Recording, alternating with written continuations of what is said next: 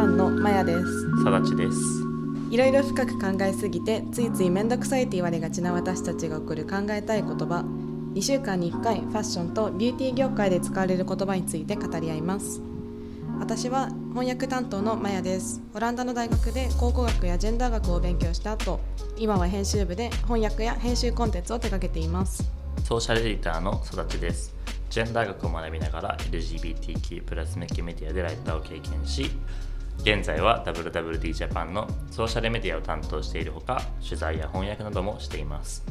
このポッドキャストでは当たり前だと思っているものに疑問を持ったりその歴史や成り立ちに興味を持っている2人がもう一度考えたい言葉について話します。今回の言葉はミューズです。はいミューズっていうと、まあ、身近なところでは石鹸の名前なんかにも使われたりしてるんですけどここではファッション業界ともすごく関連性のあるミューズっていう概念、はい、言葉について話していきたいと思いますなんか自分がミューズって言葉を意識するようになったのは知り合いのフォトグラファーとかがインスタグラムとかにアップしてるポートレートとかにキャプションとして「マイミューズ」みたいな「私のミューズ」って書いてあって、なんかどういう意味なんだろうって最初よく分かんなかったけどでなんかだんだんとこうファッション業界とかでもこのアンバサダー的な意味合いなのかなと思うような使い方使い方っていうか、うんうん、このブランドのミューズに選ばれた誰々みたいな使い方がされてるなと思います。はい、で語源をたどるとミューズっていうのは日本語ではムーサってよあの発音されるんですけどギリシャ神話の女神で、えっと、特に文芸、まあ、知識とかアートとかそういう文芸を司るっていうんですかね、うんうん、あの女神です。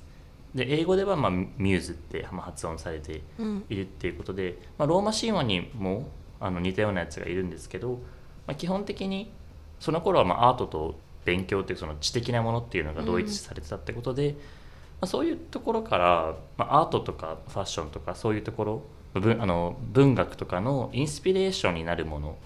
っていう使い方がされています。はい、なので画家にとってその絵を描く時のインスピレーションとなるものがなる方がミューズ。映画監督だったら俳優なり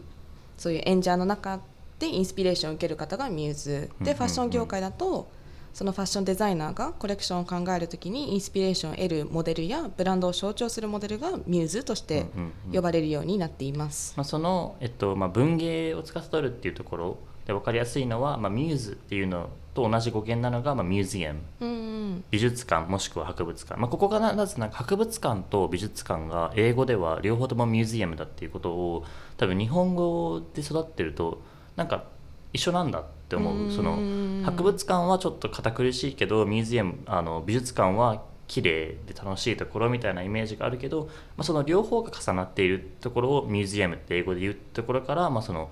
アートとあの知識っていうところが、西洋文化とは同一されてるんだなっていうのが伝わってくる、ミューズを司る神殿のことを、まあ、ミュージアムってあの EUM で終わらせてるのとコロッセウムとかと同じ形で、あの語源を共有しています、うん、ギリシャ神話がもともとその人間の活動が全部神によって動いてるってされるんですよね。だから恋愛とかも神が愛のその愛情をこう司っているというか湧き立たせた、だからムーサっていうのがそういう知的活動を湧き立たせる存在というか、うんうん、仕向けるものみたいな感じの扱いですかね。ね。うんまあ、女神っていうところもポイントかなと思ってて、うんうん、まあ、女性であるっていうところ、うん、でまあ、それによって、まあ、ミューズって言った時に基本的に現代でも思思い浮かぶのは女性なのかなと。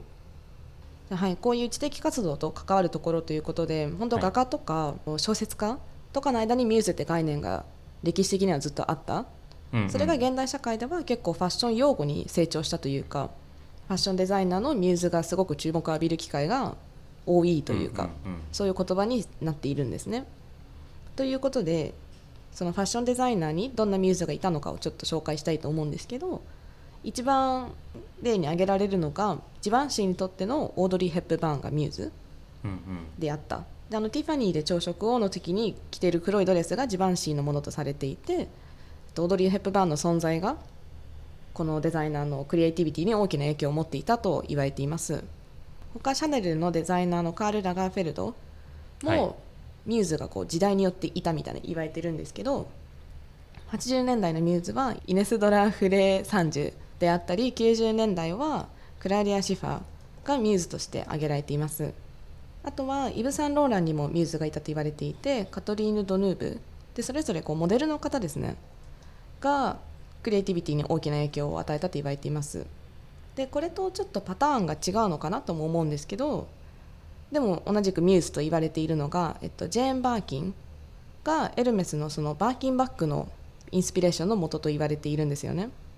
そうですねあのきっかけはまあいろんなあの話があるんですけどジャン・ルイ・デュマっていう当時エルメスの社長だった人があの飛行機で一緒になってあの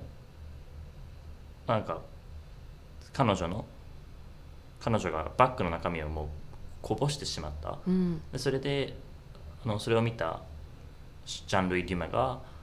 ポケットがいくつかついてるバッグを作ってあげましょうみたいな話になって、まあ、作ってあげたと。でなんか必ずしもこれがまミューズかっていうといろんなまあ定義があると思うんですけど、まあ、結構多くの英語メディアで、まあ、そのインスピレーションを与えたそしてまあその人が美しい女性であったっていうことからミューズとされています。うん、こうやって見ていくと構造として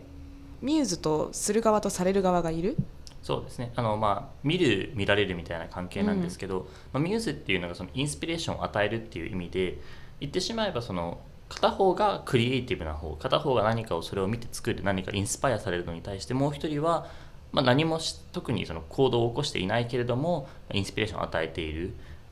これはすごくシンプルにすると、まあ、画家と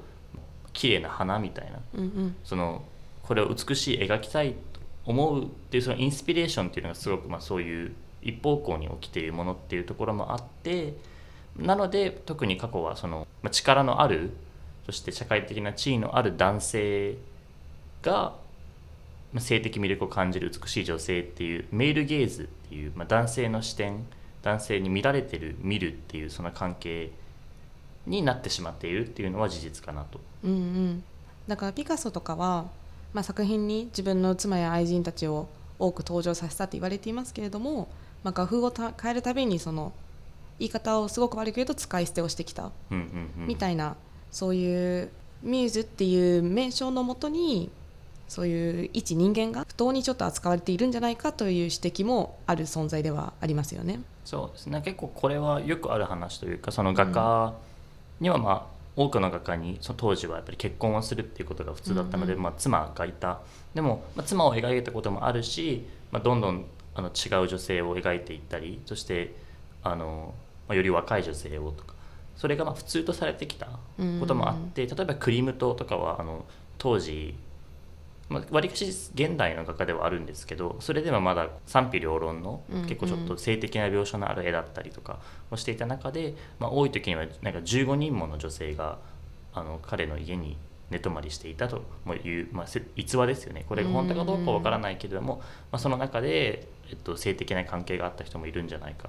と。で、まあ、これって何が問題かっていうと、まあ、現代でもその有名なフォトグラファーとかにその成功をしたいがために、まあ、いわゆる各枕営業って日本語で言うこともあると思うんですけどその有名なアーティストに、まあ、無償で、うん、あの何か仕事をしたりとかそういう、あの性的な恋をするとかでその地位を得ようとするっていうところにこうつながってきてしまうっていう意味でミューズっていうのはちょっとそのまあ危うい、あの意味合いが昔からあったとされています。そうですよね。枕営業って枕をかける側の営業ってされてるけど、うんうん、その逆の視点が大事だなと思っていて、うんうん、枕を強要してる営業なんですよね。逆に権力ある側が。だからこのすごくなんて言いましょう。ロマンチックな言葉じゃないですかミューズって。そうですね。誰かのミューズであるって若干嬉しい気持ちもあるというかそうですね。ちょっとこう美しさを内包している。けど、その裏には、まあ、作詞とかこういう権力の不均等さっていうのがちょっと隠れているよね、うんうん、という感じですね、はい、まあ、そのミューズにミューズを得るためには、うんうん。まあ、大きくなきゃいけない。今の場合は今だとのその男性の画家とか男性のデザイナーっていう話をしてるんですけど、まあ、現代で言えばもうブランドとかになれば、まあ、人じゃなくても機関というかこう形のないもの人ではない、けれどもあの存在としては大きいものっていうのが大事というか、例えばすごい有名なモデルさん。だとジジ・ハディドはインディーなブランドにミューズするミューズのインディーなブランドのミューズになることはできないというか言葉の意味的に。自分よりまあ大きいというか、うんうん、自分自身よりも力のあるところにこうかくまわれるパトロンとして自分がこう包まれるっていう意味でのあのミューズなので、うんうん、相手がパトロンじゃなきゃいけないんですよね、相手がより大きな存在じゃないといけないっていう意味で力の構造っていうのがあります。うんうん。だそれをまたこのメールゲーズにちょっと戻しちゃうんですけど男女の力構造も合わせるとやっぱりその制作活動がそもそも女性は限られていたじゃないですか歴史的にも、はい、だから同じ小説家同士が結婚してもその女性側は仕事を続けなくなる。でもってその妻の日記とかを全然本に丸ごとしてるとかしてるんですよね。それで彼女たちの名声を得ている。けどそういうのがこの僕にインスピレーションを与えてくれた偉大な妻みたいな感じで感謝されて終わりみたいな。そういうことにもつながっている。そうですね。確かに。そうだから結構女性は花とか僕は男は女抜きでは生きられないよとかいう言説ってあるじゃないですか、なんかこう女性の存在をちょっと神みたいな美化する、うんうん、でまあ、それはそれで人間として見ていないよねっていう指摘もできますしそういう何かを申請することの危険性っていうのははらんでいるよねと指摘ができるかなと思います。はい。うん、先ほどからそのミューズが主に女性であるっていう話をしてるんですけど、もちろんその性ジェンダーとして女性であるっていうところまあ、まあ基本ではあったんですけど、うんうん、他にも例えば、まあ、同性愛的な男色とかの文化で言えば、基本的に自分より若い男性だったりとか、まあ、美少年と言われる、まあ、いわゆる、まあ、男男らしくない男男してない男性、あ少年若い子供であったりとかっていうのも、まあ、そのミューズとされてきた、うんうん、特にあの絵で描かれたりとかパトロンにこうかくまわれて、うん、あのまあ、性的な関係を持っていたっていう意味で、まあ、男女というよりもその力関係っていうところの方が重要にはなるかなと。うんうんうんまあ、ただ一つもう一つ言っておきたいのはそのこれはミューズのあくまで一面であって、うん、必ずしも絶対そうだったというそう言ってるわけではなくてそういう危うい危ういことにもなりかねないものであったという。まあ、一面です。っていうかまあその危うさがグロリファイされているというものではあるかな。うんうんうん、そうですねそこがまあ、今もその、うん、結構美術西洋的な美術西洋美術館とかに行って、うん、まあ、絵の説明を聞いていると、まあ、この描かれている人は、誰々です。で彼あ彼女とこの画家は結婚した形跡はないし、まあ、手紙が何通か残っているけれども彼女たち彼と彼女が友達だったのかそれともそれ以上だったのかは分かりませんっていうようなそのあれあえてのこのロマンチックにこう描かれていることもあるので、うん、うん、そうですね、まあ、結局分からないっていうのがまあほとんどのケースかなと。うんうん。でもそうですね。だから最近はミューズっていう言葉をまあ使うとは思うんですけどやはり何て言うんでしょう。正当に雇っているよという意味を込めてブランドアンバサダーとか、うんうん、そういう言葉がミューズを指しているのかなというか、うんうんうん、だから実例を出すとグッチのアレッサンドロ・ミケーレとかは、えっと、ハリー・スタイルズが何て言うんでしょう。と密接な関係を持っている、はい、だから彼はキャンペーンにも多く登場するし、うんうんうん、その公式の場でもグッチをよく着用する。っていうお互いに影響を与え合っているミューズ的関係がある、うんうん、でなんかあえて、まあ、アンバサダーって呼んでるブランドもあれば、うん、ミューズって呼んでるブランドもあるし、まあ、人によって変えてる場合もあるしまあ、そのアンバサダーとミューズの違いっていうのはアンバサダーっていうのは日本語に訳せば大使なわけですよね。その、まあ、英語ではそのなんかイギリス大使とかあのアメリカ大使とかその大使って言葉自体がもうアンバサダーなのでなんかそれだと思思うと例えばグッチの大使とか日本語でそのまま使った場合ってなんかどういうイメージを持つかっていうとなんか結構宣伝感が強いしなんか一方的に雇われてやっている感じがあるからだからこそそのミューズって言葉を使うことによって、まあ、対等な関係というかその影響をこの人物もブランドに与えてるしそのブランドのイメージへの影響もあるし自分自身もそのクリエイティブなものなんだっていう意味もあってあえてアンバサダーよりもミューズっていう言葉の方がこうちょっとおしゃれなイメージがあるのかなとも思います、まあ、そういう意味で今までの今までとなんかむしろネガティブな感じに聞こえてしまってると思うんですけど、まあ、あえて選んでることの方が多いと思います、うんうん、例えばブラックピンクのリサは、えっと、セリーヌのエディ・スリマンのえっと、ランウェイにも歩いたしキャンペーンにも登場するし、うんうん。結構こうお気に入りみたいなポジションなんですけど、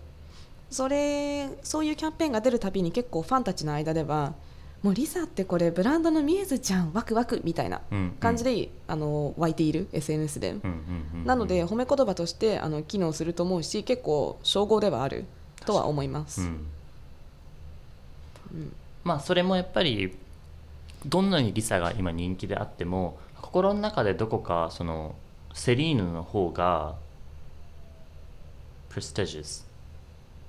由緒あるもの。うん。由緒があって大きいものっていう、まあ、イメージがあるっていうところもあるかなと思います、うん。なんか正直なんて言うんだろうな。なんかあんまりファッションとかに興味がなければ関係としてはなんかえリサの方がこう有名なんじゃないのとかって思ってしまう、ん。でもミューズっていうとやっぱりでもこう各力関係はあるのかなと、うんうん。まあ、ただあの言っておきたいのはこ今この今の現代的なミューズの使い方っていうのはもっとこうえあなんだろうな営利的な意味があるうん。コマーシャルな意味があるのでもちろんそのリサが売り上げを伸ばさなかったらそのそのリサの人気を使って誰かがこうセリーヌにいいイメージを持ったりとかしないのであれば、まあ、雇われていないのでうんうん。あの必ずしもその力関係が本当だとは限らないかなと。うんうん。そうですね。でここでこのじゃあ、まあ、ミューズの鍵を握るのが力関係であるということで私が紹介したい一例がありまして。はい。はい。それが「燃ゆる女の肖像」っていう映画なんですけどはい。これがそのミューズとクリエイターの対等性を映画の中でも映画の演者と監督同士でも実践しているものなんですけど、まあ、ちょっとネタバレを含んでしまうかもしれないから注意してほしいんですけどネタバレ注意。ネタバレ注意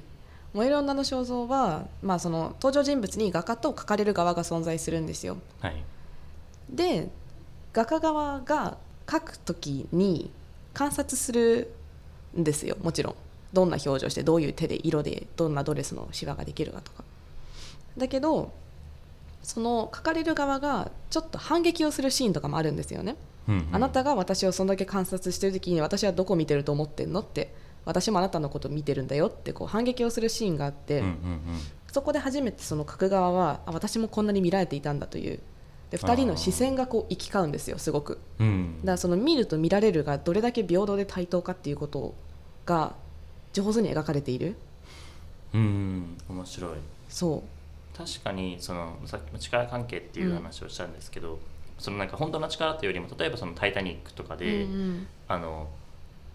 こう「Draw me like one of your French girls」って言ってこう裸になって描いてもらっている時ってすごいそれがセンシュアルなものというか、うんうん。まあセクシュアルに描かれている。でその理由はまあ片方が見て片方は見られている非非対等な関係になっているのに対して、うん。まあ、実際考えてみたら、まあ、その洋服を着てるか着てないかっていうのを抜かして、まあ、どどちらも見る力っていうのもあるし、うん。まあ、それって今までのそのヘテロセクシュアルな男女の性的関係において片方はそあの性的な思惑があって片方はないみたいなその女性の方は性欲がなくてうん男性の方が一方的にあるっていうそのファンタジーっていうんですかね。うん。構造があったのに対して、まあ、それをそれにへの反逆っていうふうにもまあ取れるかなと、うんうん。その性性的なものとして見た場合はその両方ともその力があると。うんうん。でまあこの映画自体がじゃあミューズの概念を終止符を打っているって語ってる記事があるんですけどその中で紹介されてるのが主人公といいますか出演者の方一人の方がアデル・エネルっていうんですけどその監督のデビュー作にも出演していて私生活でもパートナーではあったんですよ。だから周りのみんなはこのシネマ監督のミューズじゃんってこう扱っていた。でこの「燃える女」の中の役もそのシネマ監督がアデル・エネルを思って当て書きしている。だからすごく今の話で言うともうザ・ミューズじゃんみたいな感じなんですけどあの監督はミューズと呼ぶことをずっと否定していてアデル・エネルのクリエイティビティをクリエイティビティで尊重する姿勢というかでもってミューズに隠されたその危険性をなるべくはらまないやり方をしている。うんうん。なのでそのエロイーズ役込みとかそのアデル・エネルの知的な姿をそのまま描いてうん。お互いの創造性によって一緒に作り上げていくってことをすごく大事にして作っていたんですって。